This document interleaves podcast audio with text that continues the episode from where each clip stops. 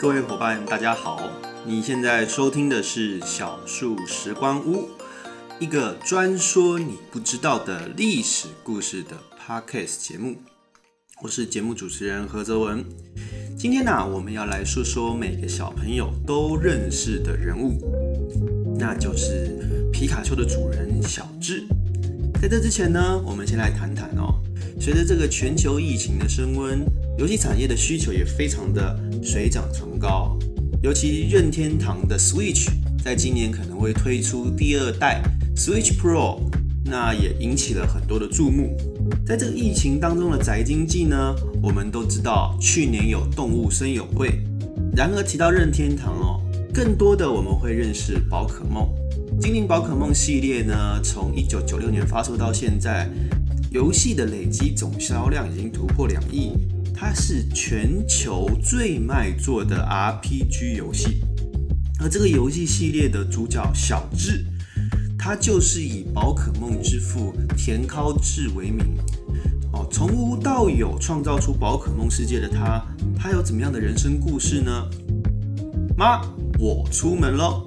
哦一个戴个红色棒球帽、手拿着捕虫网跟昆虫箱的十岁小男孩，东京的挺田市一个集合住宅内，也就是公寓里面呢，跟他的妈妈喊道：“但妈妈回他啊，小智啊，你又要出去抓虫了，记得中午要回来吃饭啊。”这就是田高志的童年。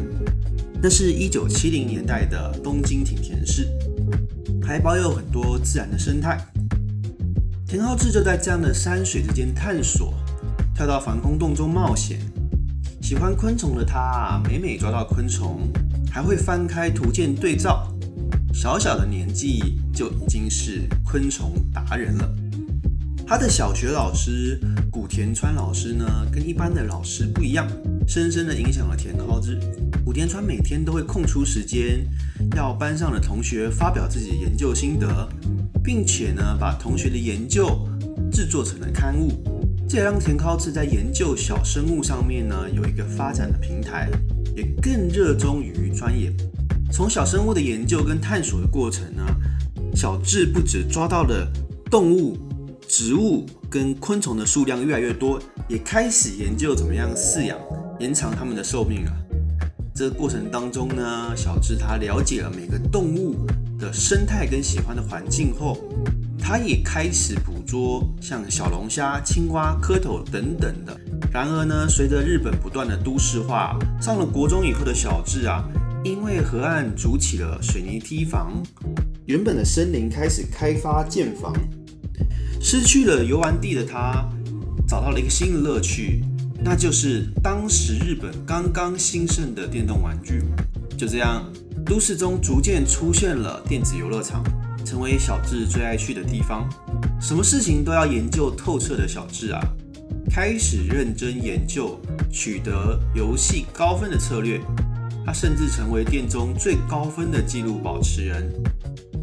他自己知道游戏中的秘籍之后呢，也常常跟其他人分享自己的独门秘诀。到了国三，小智萌生了自己设计游戏的想法。并提案参加了由环球娱乐主办的游戏企划比赛。虽然到最后呢铩羽而归，但却让他对游戏设计的热情更加的深入哦。他连续参加了许多游戏设计比赛，也立志自己未来要从事相关的游戏设计行业。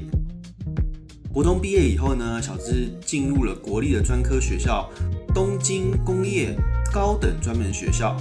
在十六岁念专科时呢，他终于获得了 Sega 主办的游戏设计比赛首奖，这也让他成为 Sega 创意特约的员工。在 Sega 工作的经历呢，让小智也有越来越多游戏设计的思维。而小智不只喜欢玩游戏，他更喜欢游戏之外跟朋友分享破关攻略、讨论游戏时那种开心的感觉。一次，他在新宿的商店街思考的怎么样把自己的心得分享给更多人，接触更多同好时呢，他看到了小店里面贩售了许多同人志，这让他灵光一闪。就这样啊，十八岁的他开始自己当起编辑，自己撰写、排版跟印刷，创办了玩家同号的 Game Freak 杂志。在其中详尽的破关攻略引起了许多玩家的喜爱，常常一上架呢就被抢购一空。通过这本自办的杂志啊，田高志在日本各地玩家的心中开始有了响亮的名号。杂志呢甚至曾卖破万本。这原本写好玩的杂志越来越成长，也就成就了小智的第一次的创业。他在自己家中呢开启了编辑部，跟几个好朋友一起努力。这个时候的小智，除了是杂志发行人兼总编辑，他也在许多电玩相关的杂志，比如日本最知名的电玩杂志《法米通》开设专栏，撰写文章。随着杂志的业务啊收入越来越稳定，团队也搬迁到了东京市中心的办公室。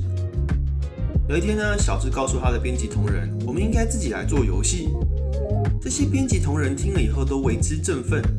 可以从写专栏、写杂志到做游戏，这是多半的一件事情啊！就这样，小智创办了 Game Freak 这一家公司，从一个小杂志社转型成了游戏设计团队。但是当当时啊，游戏制作公司如果要在任天堂这种大型的游戏的主机上架，就需要跟任天堂签订合约，购买当时。昂贵的游戏开发设备以及缴纳权利金，这对当时只有几个年轻的 Game Freak 来说啊，只是难以负担。但小智却想到一个聪明的方法解套。他们决定呢，先设计好游戏，向大型的游戏公司提案，再由该公司出面与任天堂签约，而 Game Freak 呢，就可以专注在游戏的设计跟研发上，销售呢，则由其他公司来负责。就这样。Game Freak 第一款游戏《解谜大作战》就跟南宫梦合作正式发售。没想到啊，这款游戏一推出就大受欢迎，引发了抢购潮，随即创下了二十万套的佳绩。小智跟团队呢也获得了五千万日元的权利金，这对当时二十出头的田高志来说啊，可以说是天文数字。他却没有把获利直接分给团队，而是。作为公司的营运资本，正式成立了 Game Freak 株式会社。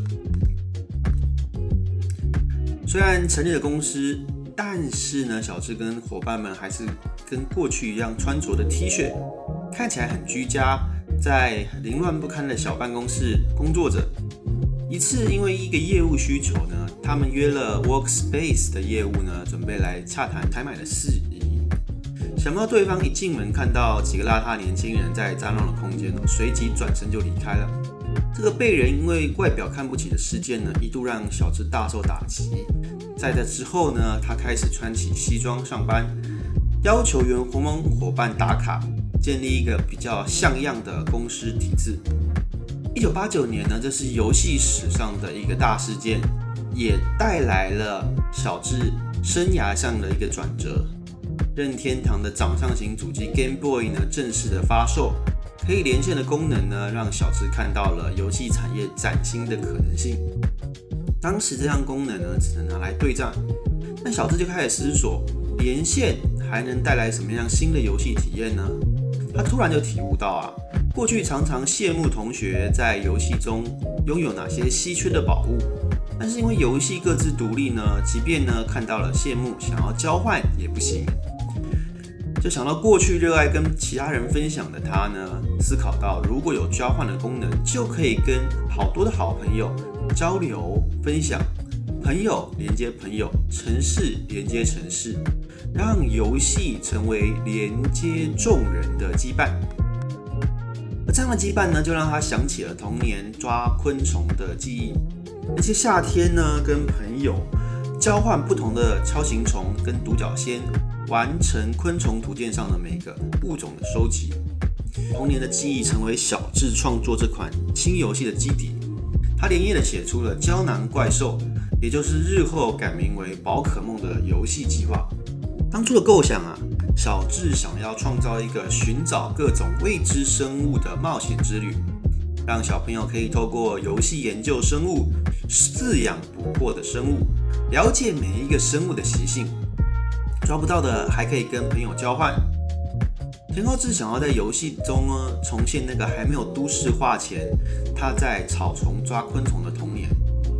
当时才二十五岁的小智呢，立刻把这个企划提出去，最终获得任天堂的大家赏识。双方立刻展开了合作。然而，在思考游戏内涵架构时，小智也是经历了漫长的时光和努力，才建构出今天复杂的宝可梦世界。因为想要建构出自己的童年啊，田高志的游戏场景啊，设定在犹如现实世界般的市郊地区。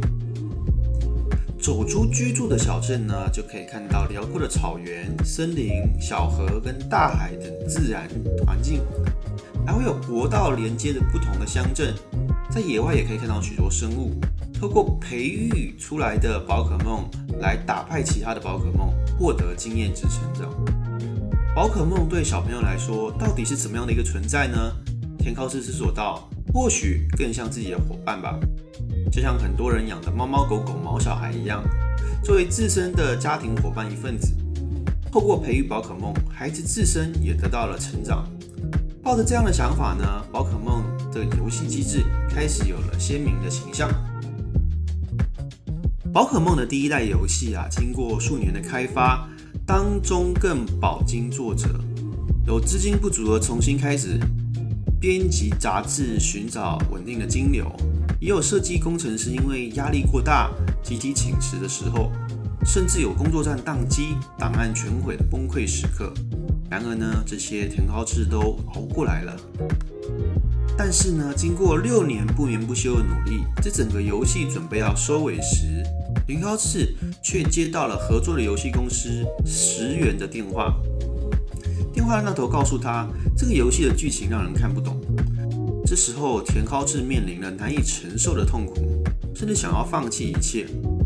但想到伙伴们多年的努力，他又开始咬着牙工作，撰写新的剧情架构。他重新审视自问自己：到底可以透过宝可梦传达给世界什么呢？为什么要做这款游戏？进而回顾到自己一生的成长轨迹，想起他人生中遇到了每个人，想起为了抓枭形虫努力研究它的生态。还有抓到以后，第一次让锹形虫成功成功过冬的成就感。这个时候他想通了，这款宝可梦的游戏不只是要凸显人类跟万物共生的规律，更是希望每个小玩家呢都可以透过游戏中的剧情发展，自己也有所成长。这也是为什么呢？宝可梦是无法一人完成的游戏，我们必须透过现实中跟朋友交换交流，才能完成图鉴。一九六年的二月二十七，宝可梦红绿正式发售，开卖的单开卖当天就卖出了十三万套。后续的故事我们就知道了。宝可梦呢，虽然在后续的续作中换了游戏的制作人，但是田尻智发明创始游戏的概念呢，依然席卷全球，成为一整个世代孩子的共同记忆。田尻智童年那种。不顾一切追求到底的态度呢，让他创作出了宝可梦。他也期待每个孩子都能透过自己的创作，让人与人之间产生更多的连接与羁绊。只要不放弃，不断的思考，最终都能找到解答。人生的道路也是一样，终将因此而开阔。这是田高志的人生座右铭，或许也可以理解为宝可梦能够成功的最佳注解。